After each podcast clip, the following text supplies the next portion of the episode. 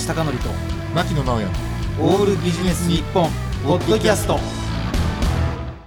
調達購買業務コンサルタントの坂口貴則です。同じく調達購買業務コンサルタントの牧野直哉です。坂口貴則と牧野直哉のオールビジネス日本。ということで、あの初めての回ですから、はい。あの簡単にちょっと自己紹介させていただきたいと思います。すね。えーまず僕からなんですけど、あの坂口の方はですね、まあ、大学卒業した後に、えっと、電機メーカーに入りましてでその時に、まあ、初めて調達とか購買という仕事があるってことがよく分かりましてもう朝から晩までだからずっとあの伝票を発行して物を注文したりだとか価格交渉したりだとかまあ、そういうことをやったりとかいうのをずっと繰り返してまして、はい。でその後自動車メーカーでも同じような仕事をした後にですね、はい。本当にこれ偶然なんですけど、あの書籍を発行するようなチャンスに恵まれまして、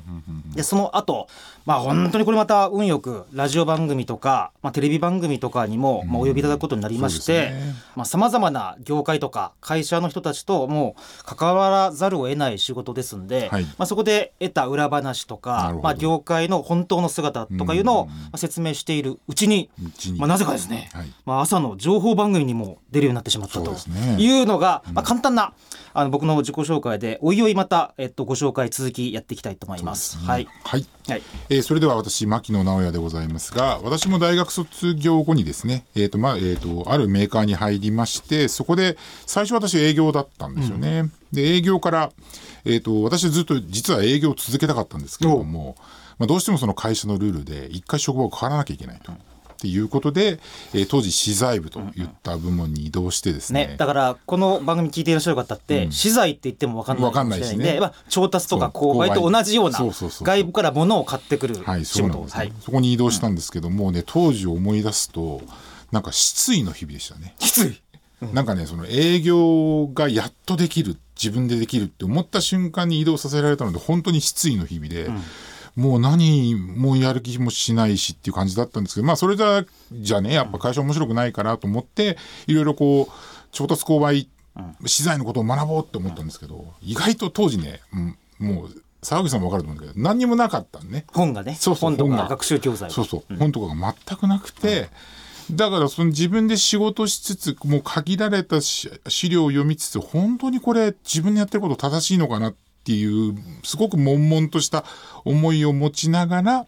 えーずっと業務を続けていたところが、まあ沢口さんとの出会いでもあるね、ある会合で我々が出会って。でその後に、まあ、忘れもしないですけどね2007年に沢口さんが出された本を読んで、で当時結構いろいろ出たじゃないですか、なんですね、それであこういったことがあるんだなっていうことがまあ、目から鱗みたいなところになって、まあ、それでその後ですね、えー、と会社も変わりつつ会社を変わりながら、えーと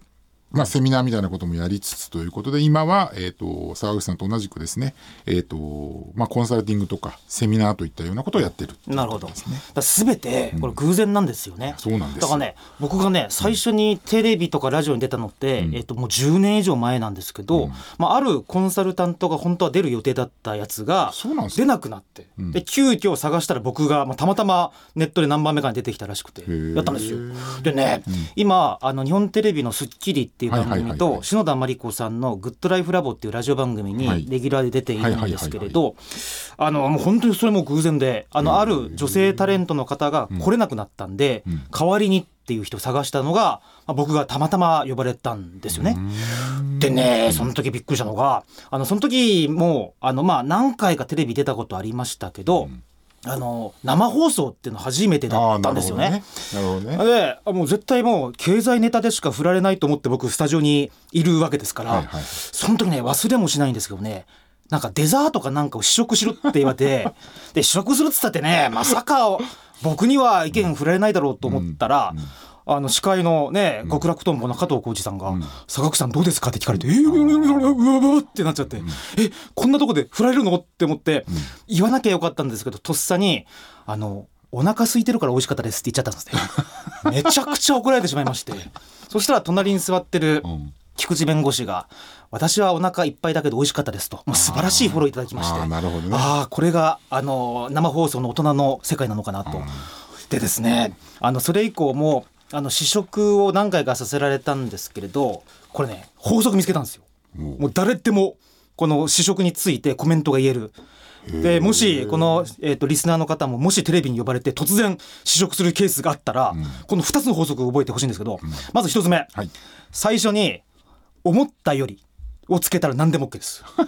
思 ったより辛くないですねとか思ったより甘くないですね、まああんまりそういうチャンスもないだろう。いやいやね。で思ったって言えばもうその人しか思ってないわけですから、あーなるほどね。でねもう一つがねこれちょっと言いたくないんですけれど、うん。こういう秘密暴露するといいですか、はいはい最初の枕言葉で「好きな人は好きでしょうね」って言うとこれ何でも OK ですね。もう本当に食べてまずかったとしても好きな人は好きでしょうねだったらこれ何のもう否定もできないんでまあそんな感じで、まあ、くだらないテクニックばっかりこう私はでも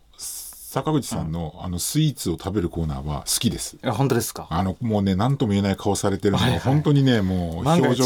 ね 豊かだなと思って。でねあのちょっとねあるほら最近元気で有名になった元テニスプレーヤーの人いますよね。はい。ねはい。まあ、あえて固有名詞は言いませんみたいな、はいはい。その人が来たら全部晴れるみたいな、はい。あるじゃないですか、はいでねその人の和法ってすごくてなんなんではないっていう和法なんですよ。